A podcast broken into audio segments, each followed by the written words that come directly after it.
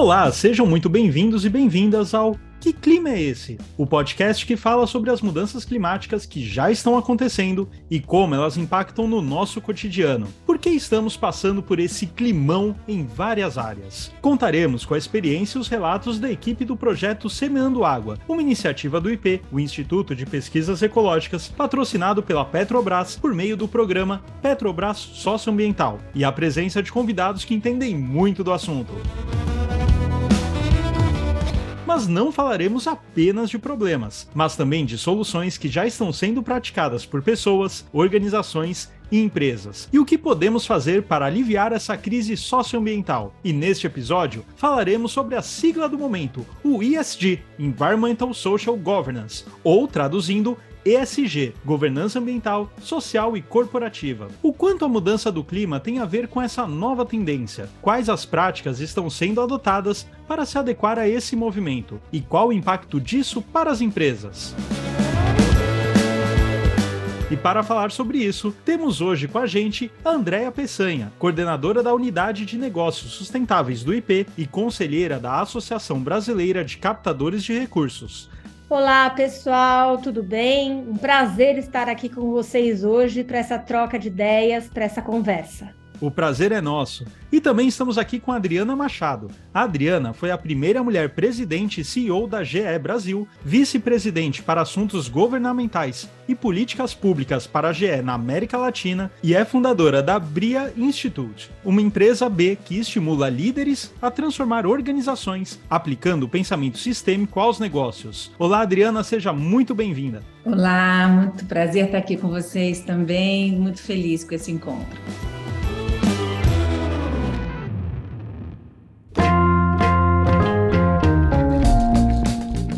Pessoal, para começar o nosso bate-papo, eu gostaria que você, Andréia, compartilhasse um pouco com a gente sobre a sua experiência e as atividades que você desenvolve no IP. Pode falar um pouquinho para a gente, por favor? Sim, eu digo que um dia eu fui bióloga, né?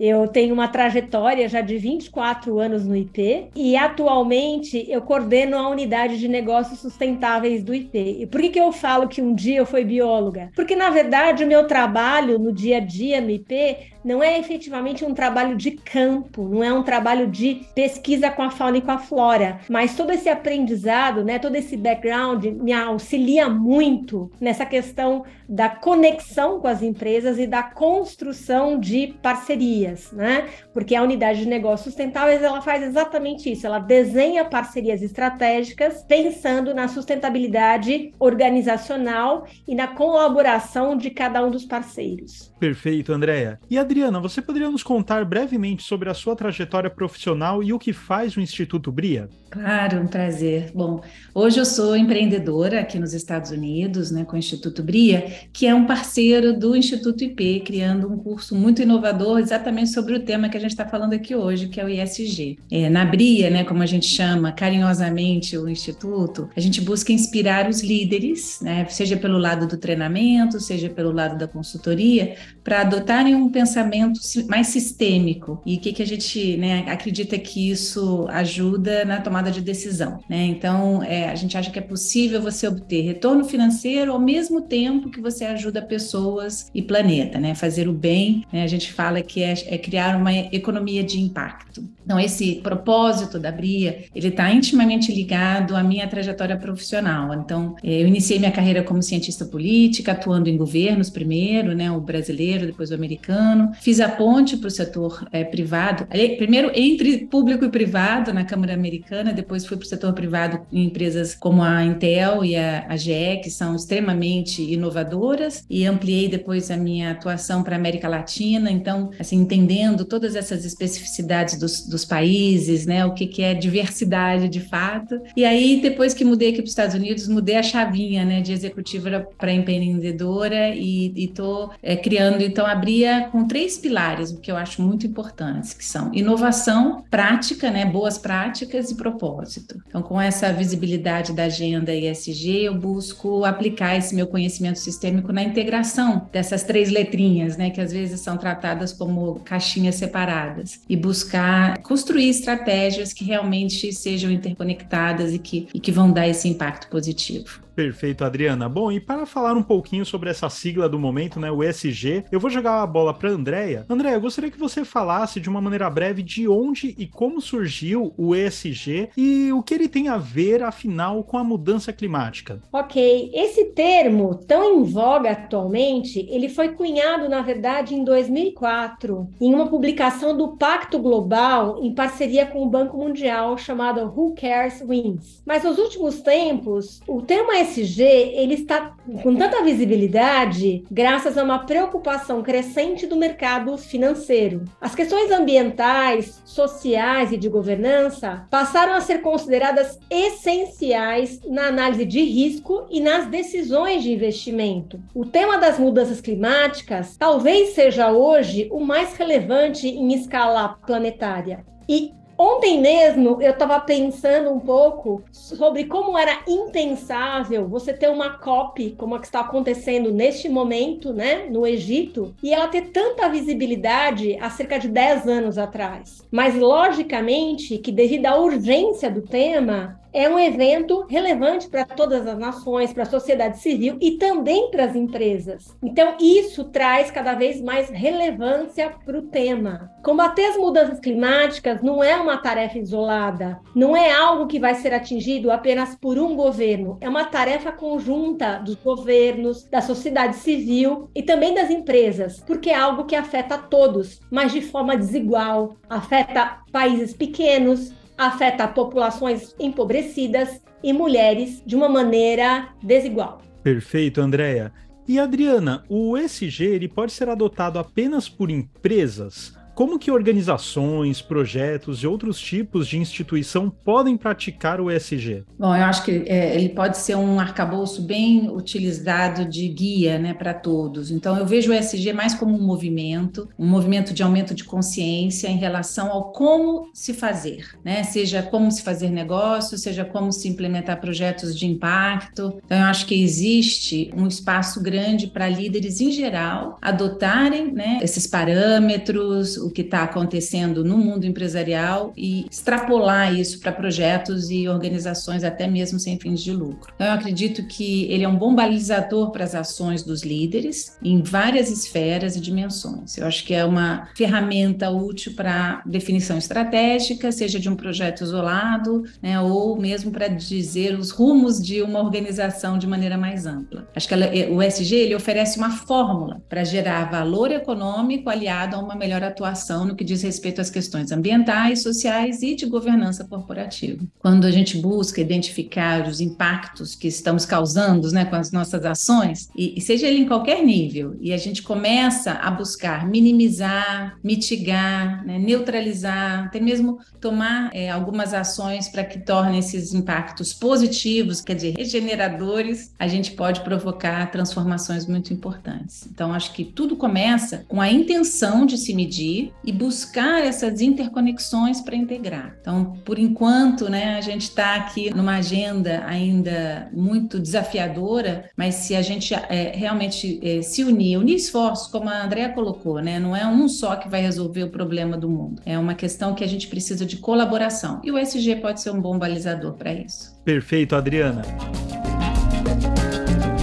E agora jogando a bola novamente para Andréia. Andréia, pegando esse gancho que a Adriana falou, né, de organizações, instituições, projetos que ajudam globalmente nesse quesito, eu gostaria que você falasse um pouquinho do projeto Semeando Água, no sentido de qual a relação entre as ações realizadas pelo projeto com o tema do ESG. Então, o projeto Semeando Água, ele atua diretamente na conservação da água, mas de uma forma bem ampla, né? Envolvendo restauração florestal, a formação de sistemas produtivos, educação ambiental com foco em mudanças climáticas, assistência técnica, ou seja, de uma forma ampla e sistêmica. E isso tem tudo a ver com a agenda ESG que nós acreditamos. Bom, e para encerrarmos este primeiro bloco, Adriana, eu tenho um desafio para você. Explique para nós de uma maneira sucinta, objetiva e clara o afinal, o que é a sigla ESG? Bom, vamos lá, vamos destrinchar né, a sigla. O que, que o E representa se a gente for olhar como caixinha separada, né? Então, o E vem do ambiental, no inglês é um environmental, como você disse no início, e ele se refere às práticas que são mais ligadas à conservação do meio ambiente. Então, quer dizer, temas como é, emissão de gases de efeito estufa, principalmente o carbono, poluição do ar, da água, biodiversidade, desmatamento, eficiência energética, gestão de resíduos, muito importante, e escassez de água. Então, se você trata de algum ou de muitos desses temas, você está atuando no E. O que quer dizer o S? Né? O S é o social, que tem a ver com pessoas. Então, envolve preocupações como não só aquela tradicional satisfação do cliente, proteção de dados, privacidade, mas também fala da diversidade da equipe, do engajamento dos funcionários, do relacionamento com a comunidade, do respeito aos direitos humanos, às leis trabalhistas. E pode chegar também a uma preocupação com o bem-estar né? não só da população em geral oferecendo produtos e serviços nessa direção, mas o bem-estar dos seus próprios colaboradores. Está muito em voga falar hoje de saúde mental, então o S incorpora isso também. E o G, finalmente, tem a ver com governança. Então, são práticas que melhoram a governança, seja do projeto, seja da empresa. Então, por exemplo, você tem conselho, qual é a composição desse conselho, qual é a sua estrutura, tipo de funcionamento, tem grupos de trabalho, né? Existem comitês, como um comitê de auditoria, que vai trazer mais transparência e verificação, accountability, né? como a gente fala aqui no inglês. Então, tem a ver com a conduta da organização, com a forma como ela remunera seus executivos, como ela se relaciona com o governo, como ela se relaciona com outras organizações, se existe canal para denúncias de coisas erradas, né, se são tomadas medidas é, de maneira consistente e coerente para isso. Então, transparência, é, você realmente se, se colocar de uma maneira responsável sobre aquilo que você faz. Então, isoladamente, as caixinhas têm a ver com isso. E de uma forma sistêmica, como é que você interrelaciona e vê de fato a, a maneira ideal de fazer com que isso esteja em atuação de maneira coerente né, e é, coordenada. Perfeito, Adriana. Bom, agora eu acredito que ficou claro para todo mundo, inclusive para você que está nos ouvindo, o que é a sigla ESG e todas as suas possibilidades. Bom, a partir de agora, então, vamos entrar no nosso quadro Torta, Torta de, de Climão. Aquela pergunta chata, incômoda, mas que precisa ser feita. E a torta de climão de hoje é: ESG é apenas uma moda do momento? Ela serve apenas para melhorar a imagem de empresas no mercado? Bom, Adriana e Andréia, essa é a torta de climão de hoje. Quem vai responder primeiro a essa perguntinha? Acredito que não pode ser só para melhorar a imagem, né? O ISG ele realmente tem que é, transparecer em tudo que se faz e refletir, né? O que a gente fala no inglês, o, ser walk the talk, né? Você tem que fazer aquilo que você diz que faz. Né? Então, existem muitas formas de você colocar ele em prática. E aqueles que simplesmente se preocupam com fazer relatórios, acho que estão perdendo uma grande oportunidade de realmente integrar suas ações e ter resultado resultado positivo. Por exemplo, na época da GE, a gente atuava, ainda antes de se falar em ESG, isso na época de 2005, houve uma estratégia de negócios que ela tinha como parâmetro a questão ambiental. Então, assim, a GE viu naquele momento que havia uma oportunidade não só dela reduzir né, as suas questões ambientais, como redução de emissão, consumo de energia e consumo de água, mas ajudar também os seus clientes a fazerem isso. Então, foi criado um programa chamado Ecomagination, que era Vamos investir em tecnologia que faça essas três coisas, então reduz emissão, reduz consumo de água e reduz consumo de energia, e vamos desenvolver produtos e serviços em todas as áreas da GE para isso. Então, de 2005 a mais ou menos 2017, foram investidos cerca de 20 bilhões de dólares em P&D para desenvolvimento desses produtos em todas as áreas. No final das contas, houve uma geração de receita na ordem de 270 bilhões de dólares para a GE com esses produtos, né? O lema era Green is Green. Então, assim, é uma estratégia de negócio que tem todos esses aspectos do ISG. Ela era né, um, uma vontade de reduzir essa pegada ambiental, de ajudar as empresas a fazerem de maneira diferente. Ela tinha uma gestão, né, uma governança muito forte. Ela envolvia todas as pessoas, ela procurava uma certificação externa para validar esses produtos e todas as equipes da GE foram motivadas e engajadas para trabalhar nessa direção. Então, todas as áreas desenvolveram produtos Ecomagination. Então, sim, dá para fazer. E o ESG, como eu falei, é um arcabouço que você pode fazer, dependendo do, da maturidade da sua organização, começando devagarinho e crescendo, ou já sendo mais arrojado, como muitas empresas já fazem. Então, eu acredito que é uma oportunidade. E você, Andréia, o que, que você acha? É ESG apenas uma moda do momento? Serve só para melhorar a imagem das empresas ou não? Eu acho que é uma agenda que está em evolução. E com uma agenda em evolução, ela pode ser para alguns um modismo, mas eu encaro que é uma grande oportunidade para uma reflexão profunda sobre o papel das empresas, dos governos, da sociedade civil para a transformação de uma realidade. Uma realidade que não está de acordo com os valores de muitas pessoas. Então, é um passo que pode ser muito robusto, se o compromisso for realmente concreto e um passo significativo para uma sociedade mais solidária, mais justa, ambientalmente mais sadia e mais transparente. Perfeito. Bom, ficou claríssimo a visão de vocês. Mas agora, falando né, dessa questão das ações, as empresas, tudo mais, como que é possível avaliar o real comprometimento com esse tipo de mudança através do ESG, né? Porque não basta a empresa colocar uma frase na parede, né? Ela tem que fazer ações, mas como a gente consegue avaliar o comprometimento das empresas com o SG? Eu acho que, inicialmente, você tem que considerar o tamanho dessa empresa, o tamanho da ambição dela e como é que ela vai mensurar esses compromissos e metas que ela adotar. Então, na medida que ela vai adotar alguns compromissos, quais são as estratégias, quais são as atividades que ela vai colocar em ação e como é que ela vai conseguir mensurar esses resultados de forma material realmente? E como é que ela vai comunicar isso de maneira que seja realmente algo construído conjuntamente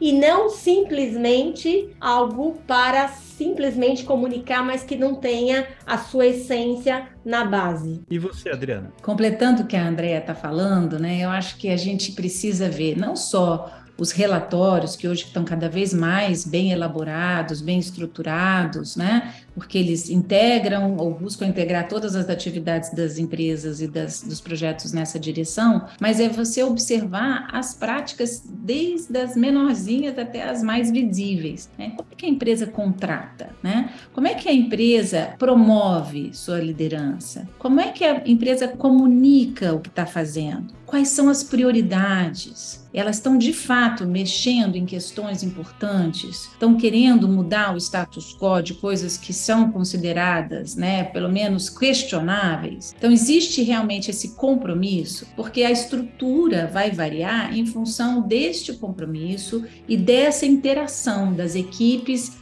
identificando essas oportunidades ou riscos, buscando é, mitigar esses riscos e abraçar essas oportunidades de forma integrada e a jornada ela vai acontecendo ao longo do tempo. Então, ela é uma construção feita pelas pessoas, porque as empresas, as organizações são formadas por pessoas. Elas podem se balizar nesses parâmetros e ela deve ir evoluindo ao longo do tempo. Então, é ter uma história para se contar, né? Mas não só a história bonita do marketing, mas é a história que está sendo vivida na cultura daquela organização ao longo do tempo. Perfeito.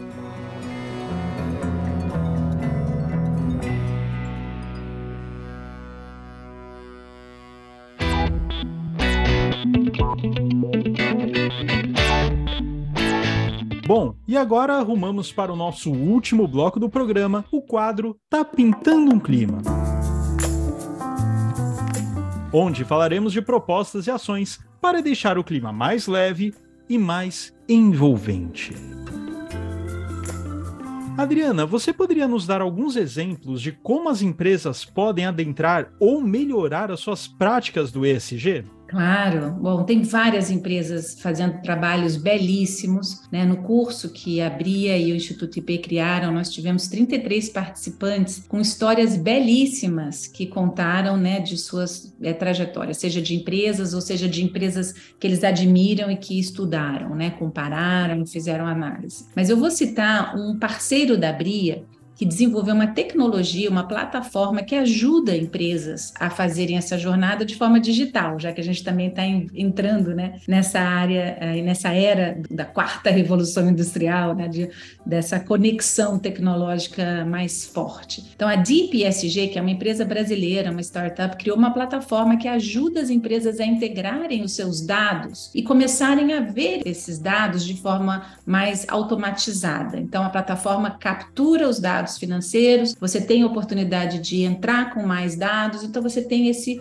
painel de controle para você ver em que situação você se encontra. E ali tem empresas que já estão muito maduras fazendo um ISG mais robusto, que pode ver aonde melhorar, e tem empresas que estão começando a sua trajetória, que nem tem ainda uma área ou uma pessoa ou as missões definidas para toda a alta gestão da empresa. Então cria-se um comitê gestor com várias é, lideranças e eles olham juntos esses dados e vão definindo a sua estratégia ao longo do tempo. Então, o ESG, de novo, como um arcabouço, ele pode ser usado por empresas dessa forma. Mas eu queria citar também um outro exemplo muito bacana, que é do Instituto Dara. O Instituto Dara começou com uma médica, Vera Cordeiro, que atua na área de saúde, porque essa é a formação dela, e ela viu que somente atender a saúde das crianças que chegavam ali bastante vulneráveis em situação crítica não resolvia o problema, porque elas voltavam a ter algum problema de saúde no futuro muito próximo. Então, ela, que é uma médica que entende que existem condições é, que atuam e que prejudicam a saúde, desenvolveu uma metodologia, né, que é o plano de ação familiar, que atua não só na questão da saúde, mas também na questão da habitação, da educação, da geração de renda para aquela família, né, do atendimento psicológico. Então, de fato, você endereça várias questões que juntas vão contribuir para quê? Para a melhoria da saúde, para a melhoria da situação de vida daquela família, da condição de vida daquela família, e no final das contas você alivia, né, miséria, pobreza e de fato causa um efeito positivo. Então, isso é um ISG, porque ela está lidando com pessoas de uma forma sistêmica, fazendo todo todo um acompanhamento, prestando contas né, dos resultados, medindo esse impacto. Então, é possível você fazer a sua jornada de onde estiver. E as empresas ou organizações podem usar esses parâmetros de maneira bastante transparente e clara para ter progresso. Perfeito. Bom, André, depois de tudo isso que a Adriana falou, como é que parcerias com organizações da sociedade civil ou organizações socioambientais podem ajudar as empresas a melhorarem o seu ESG? E eu também gostaria que você falasse um pouquinho sobre o que o IP vem realizando nesse sentido. Eu acredito muito nessa construção de parcerias, né? Porque na verdade é, as organizações elas têm conhecimentos e experiências diferentes que podem ser complementares. E lá dentro da unidade de negócios do IP, na unidade de negócios sustentáveis do IP, a gente sempre teve esse olhar, esse olhar estratégico para a formação dessas parcerias. E uma das coisas que a gente analisa é quais são os valores que são congruentes, quais são as necessidades, quais são os desafios que cada um enfrenta e como é que eles podem, na verdade, acrescentar a esse conhecimento, como é que essas práticas podem ser complementares. Então, eu acho que quando uma organização pensa em formar parcerias com o setor privado, antes de qualquer coisa, ela tem que olhar para suas práticas e ela tem que buscar parceiros que, ao mesmo tempo, tenham esses valores congruentes, mas que também pode ter um conhecimento complementar que pode acrescentar mais à sua cultura, aos seus processos. Andréia, caso alguma empresa queira se tornar parceira do IP, o que ela deve fazer?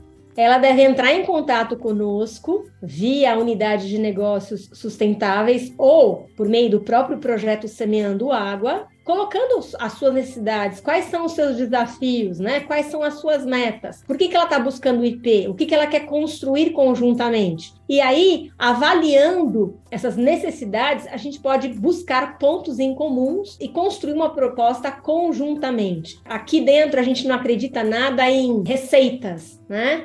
Eu acho que cada parceiro tem uma necessidade e a gente tem que construir isso de maneira muito customizada, essa parceria. Perfeito.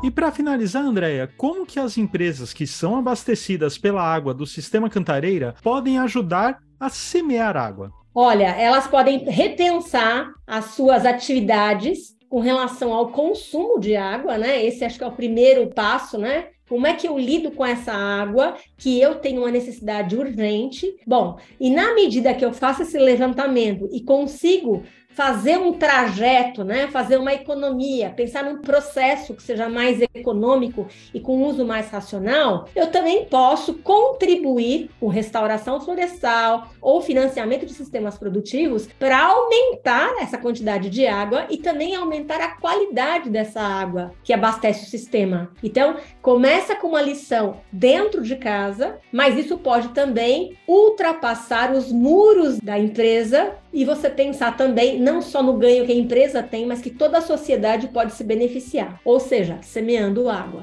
Bom, e chegamos ao final de mais um episódio do nosso podcast. agradeço muito a Adriana Machado e Andréa Peçanha pela participação. Muito obrigado. Olha, antes de qualquer coisa, eu gostaria de agradecer a super oportunidade de estar aqui nesse bate-papo tão agradável aqui com minha amiga Adriana Machado, parceira do IP aqui, e Espero ter contribuído de alguma maneira com a ampliação desse conhecimento sobre a agenda ESG. Bom, muito obrigada, Gustavo, Andréia. Realmente um prazer estar aqui com você, querida. E a gente continua firme e forte, disseminando né, essas boas práticas e tudo que o IP pode fazer para ajudar empresas e outras organizações nessa linda agenda ESG. Obrigada mais uma vez pela oportunidade. E é nesse clima de transformação e novos caminhos a serem trilhados que nos despedimos por aqui. Esse foi o podcast Que Clima é Esse? Uma produção do projeto Semeando Água, uma iniciativa do IP, o Instituto de Pesquisas Ecológicas, patrocinado pela Petrobras por meio do programa Petrobras Socioambiental. Muito obrigado por nos ouvir até aqui e até o próximo episódio.